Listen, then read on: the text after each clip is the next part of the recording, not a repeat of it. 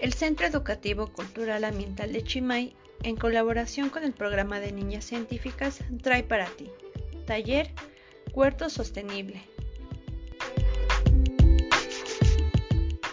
Paren de sus asientos. Todos se paren, se paren. Vamos a comenzar. Se van a parar de su lugar.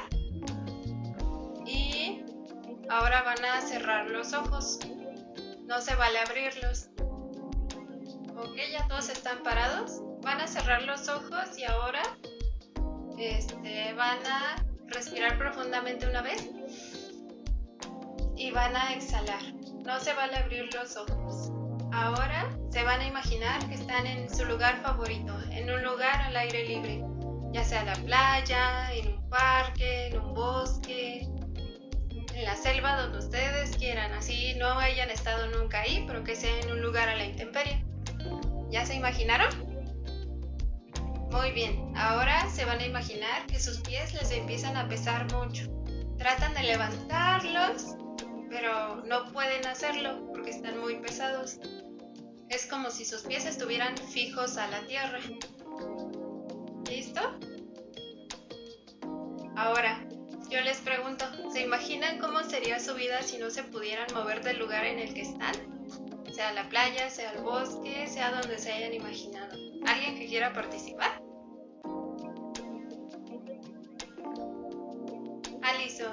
Pregunto, ¿cómo sería tu vida si no te pudieras mover de ese lugar?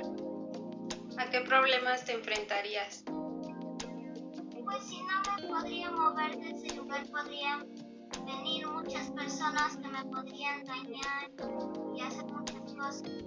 Ok, muy bien. ¿Qué lugar es el que elegiste?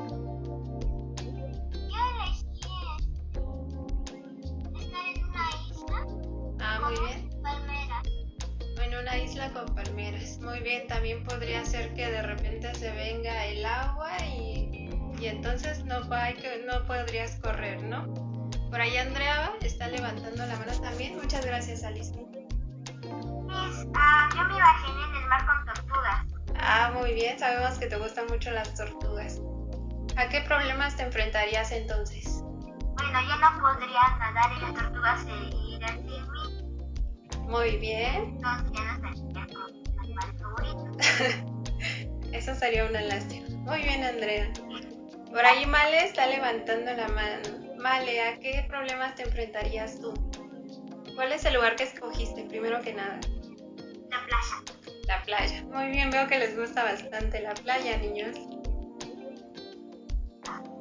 ¿A qué problemas te enfrentarías? Los cambios de clima. A los cambios de clima, muy bien. Ok, un tsunami de plano arrasaría con todo. Eso aunque te puedas mover si estás cerca de la playa, pues bueno. Muy bien, Male. Por ahí, ¿quién más quiere participar? Clarisa, que es nueva en el taller, por favor.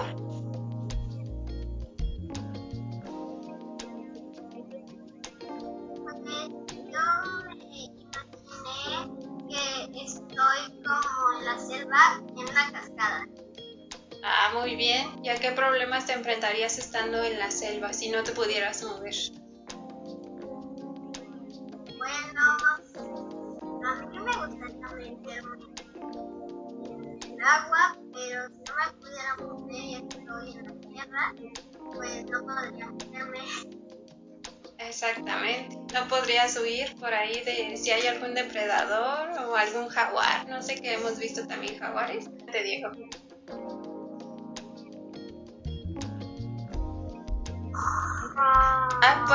Elías también creo que quiere compartir. Primero Diego y después tú Elías, ¿vale? Adelante, Diego.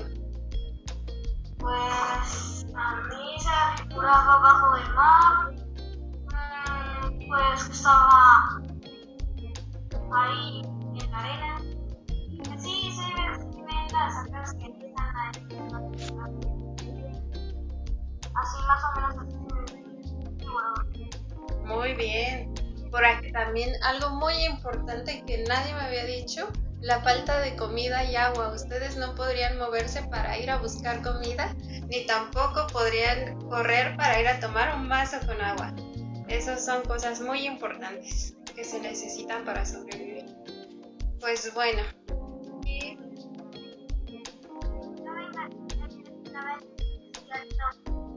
Ah, en el desierto, muy bien. ¿A qué problemas te enfrentarías estando en el desierto? Al calor. Oh,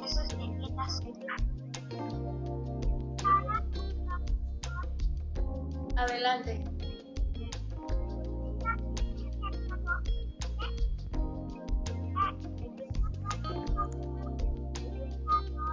Te pueden comer los depredadores, exacto, y no podrías correr. Adelante, Amy. Pues yo me imaginé estar en el bosque.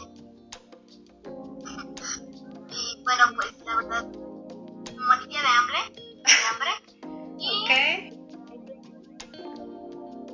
Y no podría disfrutar. no podría jugar. No podrías jugar exactamente. Hacer muchas de las actividades que ahorita puedes hacer, ¿no? Muy bien. Pues bueno, les voy a compartir pantalla nuevamente. Lo puedan verla, por favor. Muchas de las cosas que ustedes me comentaban son cosas a las que se tiene que enfrentar una planta, porque una planta está arraigada al suelo, es decir, no puede correr, irse a otro lado a buscar agua, pues si no tiene, ¿qué hace? no puede ir a otro lado, tiene que luchar contra el sol, contra el clima, contra el frío. Entonces muchas veces nosotros vemos a las plantas y es como que, ah, una planta no hace mucho, pero en realidad es un organismo muy, muy complejo. Por eso es que a mí me gustan mucho las plantas. Entonces, bueno. Las hortalizas son un tipo de plantas que generalmente se cultivan en los huertos y estas pueden ser verduras, frutas, raíces o por ejemplo como el brócoli que vemos dibujado ahí, que es eh, la flor de la planta pero que todavía no han abierto. Entonces bueno, estos tienen muchísimos nutrientes, eh, tienen muchos minerales, nos ayudan mucho en nuestra alimentación, por lo cual es importante consumirlas. Hortalizas más importantes en México. Eh, solamente voy a tratar algunas para no extenderme tanto. Así que bueno, unas de ellas son el jitomate. El jitomate es una de las hortalizas más importantes en México. Los científicos a este tipo de plantas las llaman Solanum lycopersum. Es un nombre un poco complicado, pero bueno, es así como la llaman los científicos. Jitomate viene del náhuatl jitomatl, que significa tomate ombligo. En México es muy importante. Hay muchísimas variedades, pero las más importantes aquí son la saladet, la bola y la cherry. El tomate tiene muchos usos en ensaladas, se consume crudo, se consume también cocido y bueno, eh, se cultivan principalmente dejando unos 30 centímetros entre cada planta. Al final de que les eh, diga todas las hortalizas les voy a platicar un poco sobre la preparación de sustrato y demás. Por ahí Emi está levantando la mano. Eh, yo tengo un tomate. Yo tengo eh, un tomate. Que apenas están creciendo los tomates. ¿En dónde lo tienes? Eh, aquí en mi casa, afuera en el patio. ¿Es en algún tipo de maceta, en el patio o en el jardín? En una maceta. Muy bien. Sí, el jitomate justamente también se puede cultivar en maceta, solo necesita que sea unos 30 centímetros de alto para que las raíces puedan estar bien. Y pues bueno, el chile es la siguiente hortaliza. Del chile hay muchísimas variedades de chile en México. Eh, hay unas más de 100 variedades entre los que son secos y los que se consumen en fresco.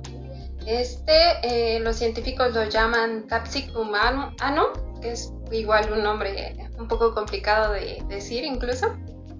Y bueno, en otros países pueden conocerlo no solo como chile, sino también como ají, morrón o pimiento. En México los principales productores de chile son Chihuahua, Durango y Jalisco, que son este, lugares cálidos.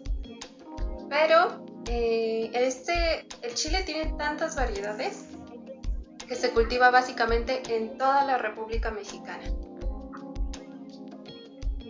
¿Qué es un bulbo? ¿Alguien sabe o ha escuchado alguna vez lo que es un bulbo?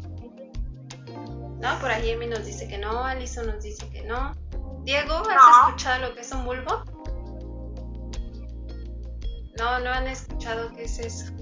Y lo comemos casi diario en nuestras comidas. ¿Cómo es eso posible? pues bueno, un bulbo es un órgano de la planta que sirve de reserva de algunos nutrientes. Por ejemplo, cuando hay ese bulbo es que pueda de ahí volver a salir hojas cuando la temperatura ya sea más cálida. La más común es esta, la blanca. Se consume muchísimo. Una persona puede la cebolla morada o el cebollín, que también se conoce, pero hay otras, hay muchas variedades de cebolla. Hortaliza muy importante. Este pertenece a la familia de las cucurbitáceas. a esta misma familia pertenecen, por ejemplo, la calabaza. Y este tipo de plantas se caracteriza por ser rastreras, que es que van en el suelo, o trepadoras. No sé si alguna vez alguien haya tenido un pepino o una calabaza, estas se extienden bastante y pueden estar en las paredes, en algún palo. Incluso les ponen también algunas guías. Estas plantas necesitan más espacio por lo mismo de que se extienden bastante. El pepino es originario de la India y a pesar de sus muchas variedades, nosotros lo podemos clasificar en dos. Ay, por ahí Emi tiene una duda. Bueno, les decía que se, se los podemos clasificar en dos grandes grupos, si así lo quieren ver, que son los pepinos y los pepinillos. Los en Estados Unidos. Muy bien, por ahí. En las hamburguesas, tamaño, en forma, en color, en estas como ornamentaciones.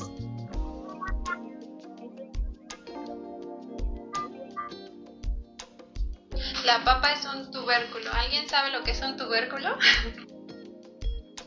crecen las raíces. Digo, bueno. Eh, sí, más o menos. crecen debajo del agua, debajo de la tierra. Debajo de la tierra. Y tienen muchas raíces. Uno a la vez, uno a la vez. Muy bien. Características que tiene un tubérculo. Mm, este, yo una vez hice un experimento en la escuela y puse una papa en un agua, pero o sea que esté estancada esta papa, pero y entonces está eh, al momento de estar así Tener tu planta de papa es con esto, con una papa. Tú puedes dejarla así y le, como decía Diego, eh, le pueden empezar a salir raíces. Esas partes te va a dar una, papa, una planta de papa, entonces tendrías cuatro plantas. ¿Con mí levantó la mano?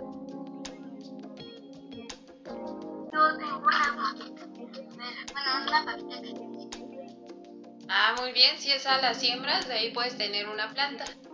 Las sí, Exacto. Es...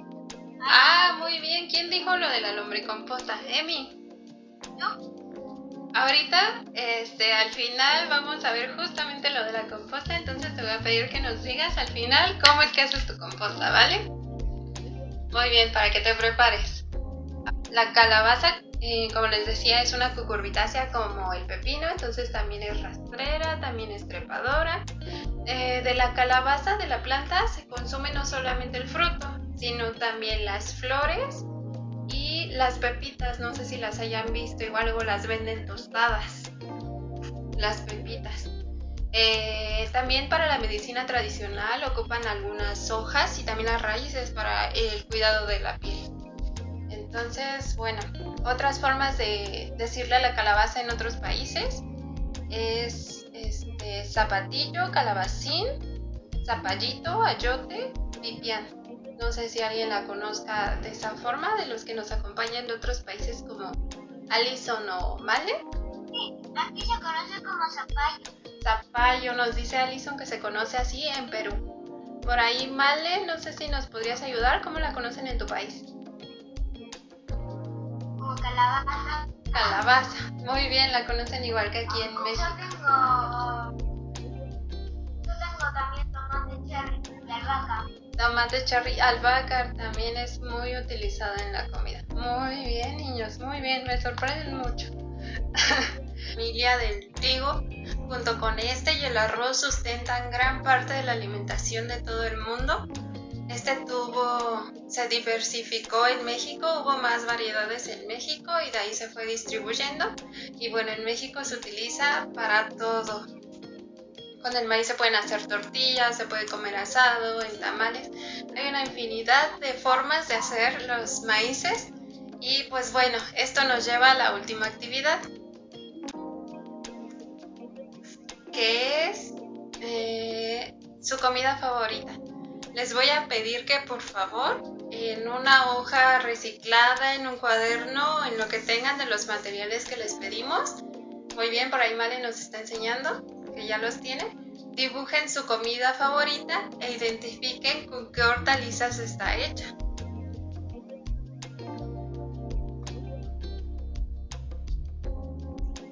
Su comida favorita o quizá alguna comida típica, la que ustedes gusten.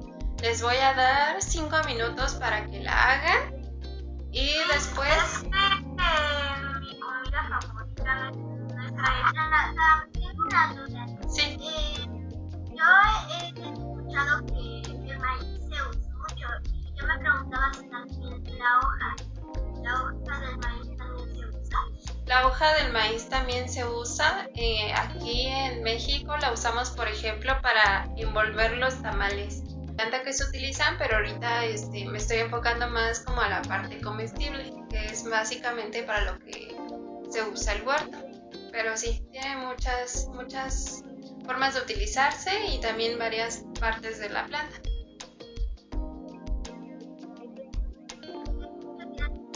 Vale, bueno, pues entonces adelante con sus dibujos. Los tacos, muy bien. Pues ya hay, ya hay muchísimas hortalizas, depende de qué te gusten los tacos o si te gustan de todo, pues bueno.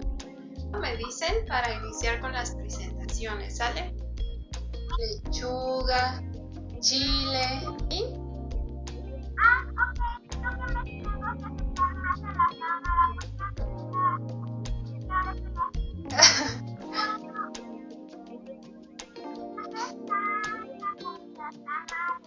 a ah, los tamales.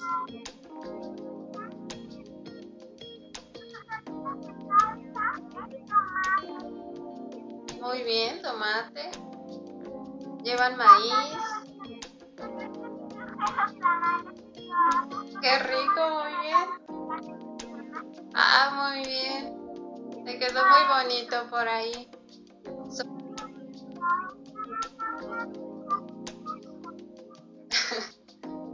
Bueno, pues muy bien, te quedaron muy bien esos tamales y efectivamente tienen varios, están hechos de varias hortalizas. ¿Y cómo los preparan o cómo te gusta comerlos?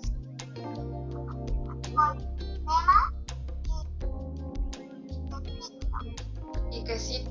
¿Por ahí no les echas algo más para que pique un poquito? ¿Chile? ¿No, no te gusta el chile? Bueno, muy bien. Entonces sería el elote. Muy bien. Alison ya nos está mostrando su dibujo. Adelante, Alison. Este, mi comida favorita son los tallarines de la boloñesa que vienen de Italia. Este, los comemos todos mis cumplemeses. Me gusta muchísimo y tienen tomate y cebolla roja. Ah, ya terminó. Adelante, Elías.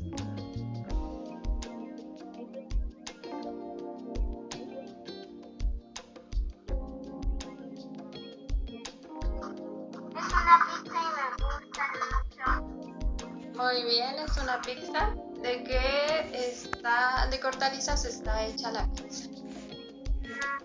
De jitomates de presidente. De jitomate, muy bien. Por ahí en la cápsula nos comentaban. De cebolla. Cebolla, algunas llevan cebolla también. y elote. Elote y chile, muy bien. La, este, la pizza que es mexicana lleva también chile y lleva también elote. Muy bien. Muchas gracias, Elías.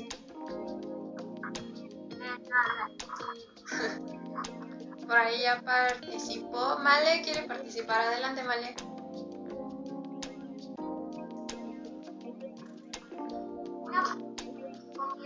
De acá en el país de Argentina es el puchero.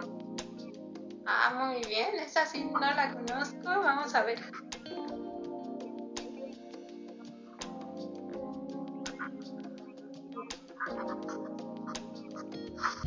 Ese es mi dibujo. Oh, muy bien. Por ahí vemos que lleva bastantes hortalizas. ¿Cómo se prepara? Ah, muy bien, miren, nos enseñan por ahí ya una foto de ese platillo. Típico de Argentina, nos dice Male. Muy bien. Lleva choclo, acelga, acelga, apio, zapallito verde, calabaza, batata, papa, zanahoria, carne, cebolla y. Wow. Está bastante completo ese platillo por lo que nos comentas. Lleva bastantes hortalizas. Muy bien. Un platillo, uno típico de Argentina. Muchas gracias. ¿Estás listo, Diego?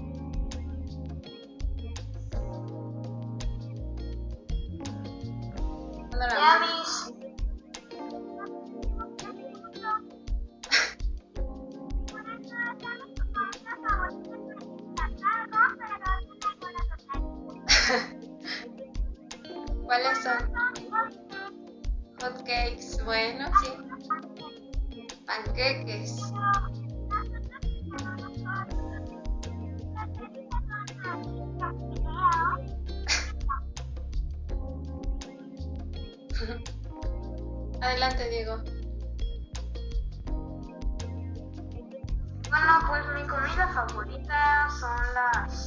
Además de las, de las, este, la- de- además de la lasaña, también las voladas. La, a ver, una, y las hortalizas son el maíz, los frijoles también.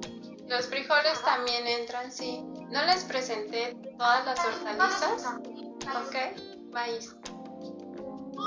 Ya terminé el dibujo de las enchiladas. Ah, muy bien por ahí. Este, adelante, preséntalo por favor. Gracias, Diego.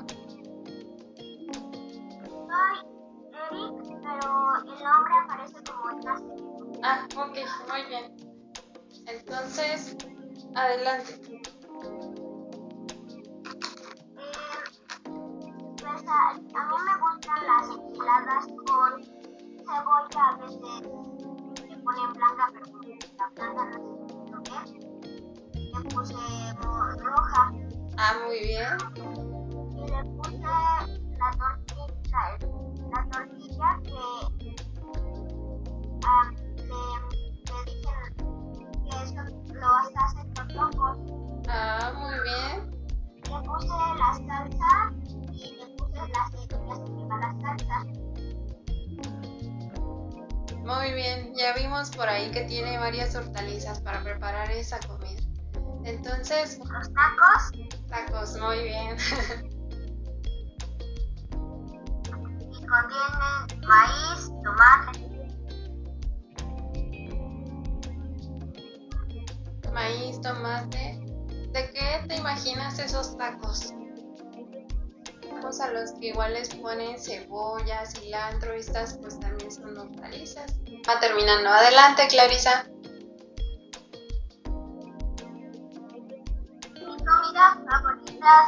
También los tacos. Ah, muy bien. Veo que les gustan los tacos. Por-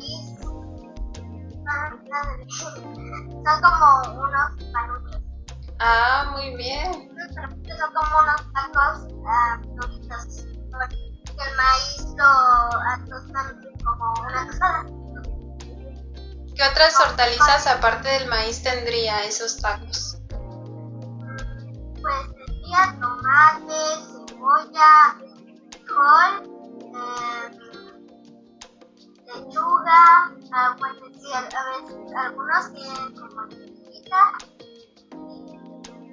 cilantro, creo que rábano. Ah, muy bien. Muy bien, los tacos pueden tener muchísimas hortalizas también. Muy bien.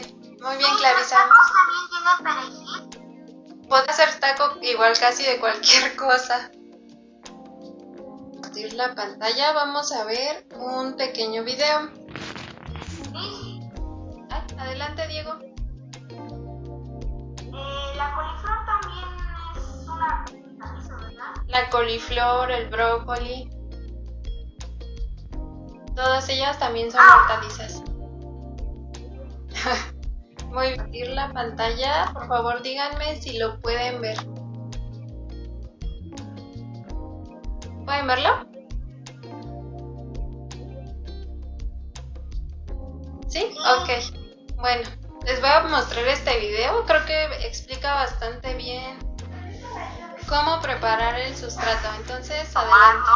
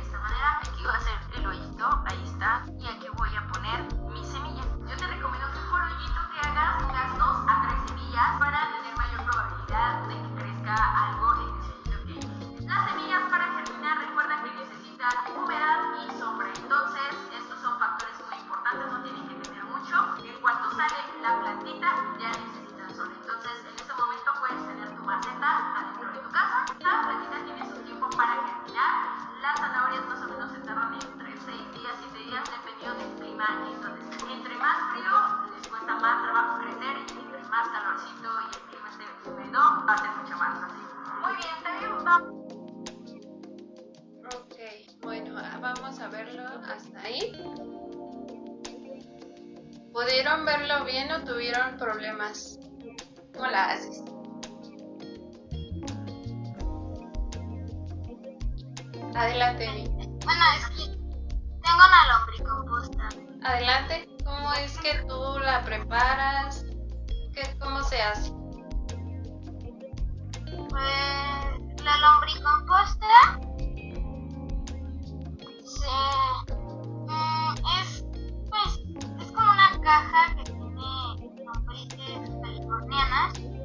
Es una caja con lombrices. ¿Qué más podría ser? ¿Alguien sabe cómo se prepara una composta? Por ahí Clarisa nos dice que es. Adelante, Clarisa.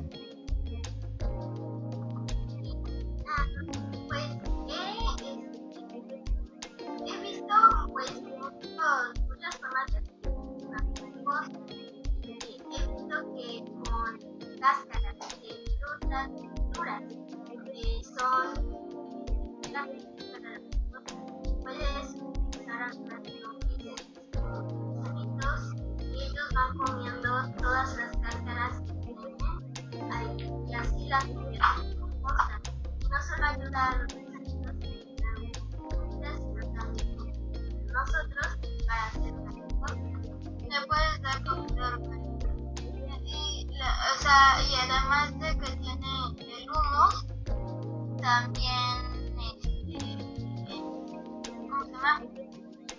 Este, la bebida de lombriz también puede estar ahí, también la puedes diluir con agua y también funciona como también puede ser para que ayude a la planta Bueno, muy bien, ya por aquí Clarisa y Emi nos comparten algunas ideas. Exactamente, la composta son todos esos residuos, cáscaras de fruta, cáscaras de verdura, todo aquello que sale de la cocina básicamente. Esto lo podemos picar para que sea más fácil este, que se degrade eh, o lo podemos dejar así.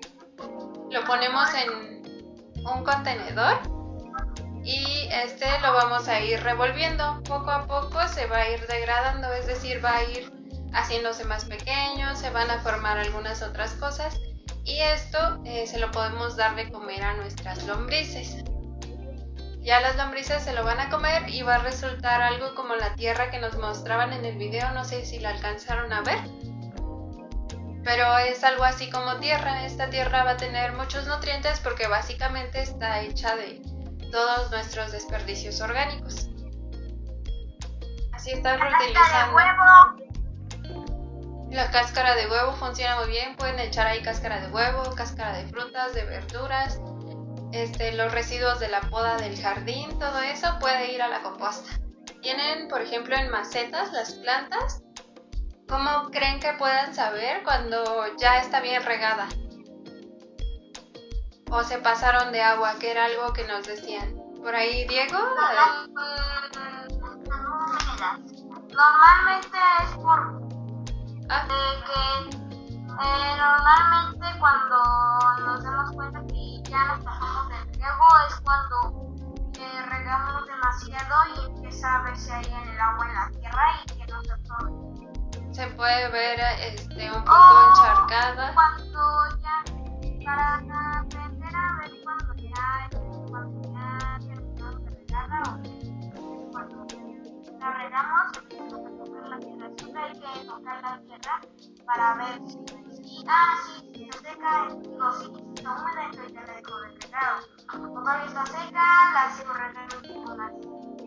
Ok, muy bien, Diego. Eh, por ahí Clarisa también está levantando la mano. Adelante, Clarisa.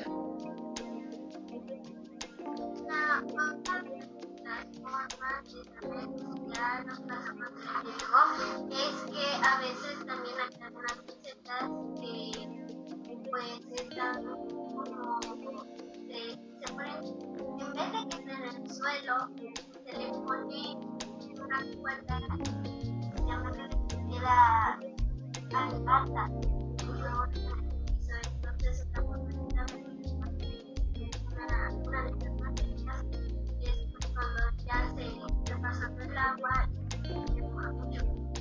Okay. Otra forma es, por ejemplo, si las tienen en macetas, luego las riegan y empieza a escurrir por abajo agua, no sé si hayan visto. Entonces, cuando empiezan muchas, a caer... Muchas veces le llaman la pipí de la planta. Cuando empieza a caer la pipí de la planta, que así lo conocerían algunos, algunas gotitas de agua, quiere decir que ya toda la maceta está bien regada y es momento de dejar de regar. La mayoría de las hortalizas con un riego dos veces al estarían bien. Están bien. Eh, otra cosa que ayuda mucho es no cultivar, por ejemplo, tienen en su maceta por ahí, alguien me decía que tenía un jitomate, creo que era Emi. Ya este, no volver a sembrar en esa maceta jitomate, sino ya otro tipo de planta, porque el jitomate absorbe de hortalizas y también el abono que se haría con la composta, como pues ya por ahí nos decían cómo hacer su composta. Estaba haciendo con los desechos que dejábamos con la caja de huevo, con Exacto. Hay muchos tipos de abono, ejemplo, pero Bueno, creo que, no sé si mi papá o mi mamá eh, me hayan, me hayan, ah, ellos saben mucho de esto de las plantas y todo, porque incluso mi papá me dijo que como este, mm, cerca de la, de la basura un día se encontró una lombriz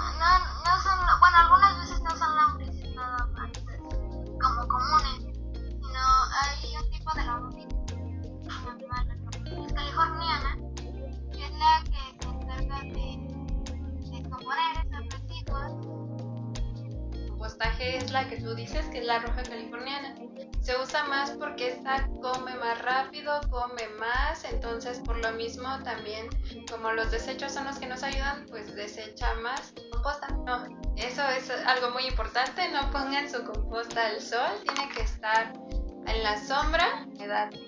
Hacer la misma prueba de exprimirlo y si sale mucha agua ya se, le- ya se pasaron de humedad, le pueden agregar algunos residuos secos. Una duda. En mi casa, en mi casa,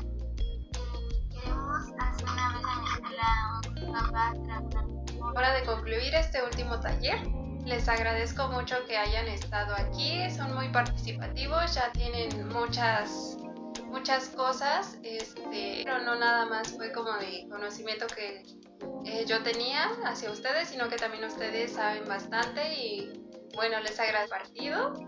Esperamos que todos estos talleres les hayan gustado y pues bueno, les quedamos ni a los únicos a los que se inscriban. Muchas felicidades, un aplauso para ustedes.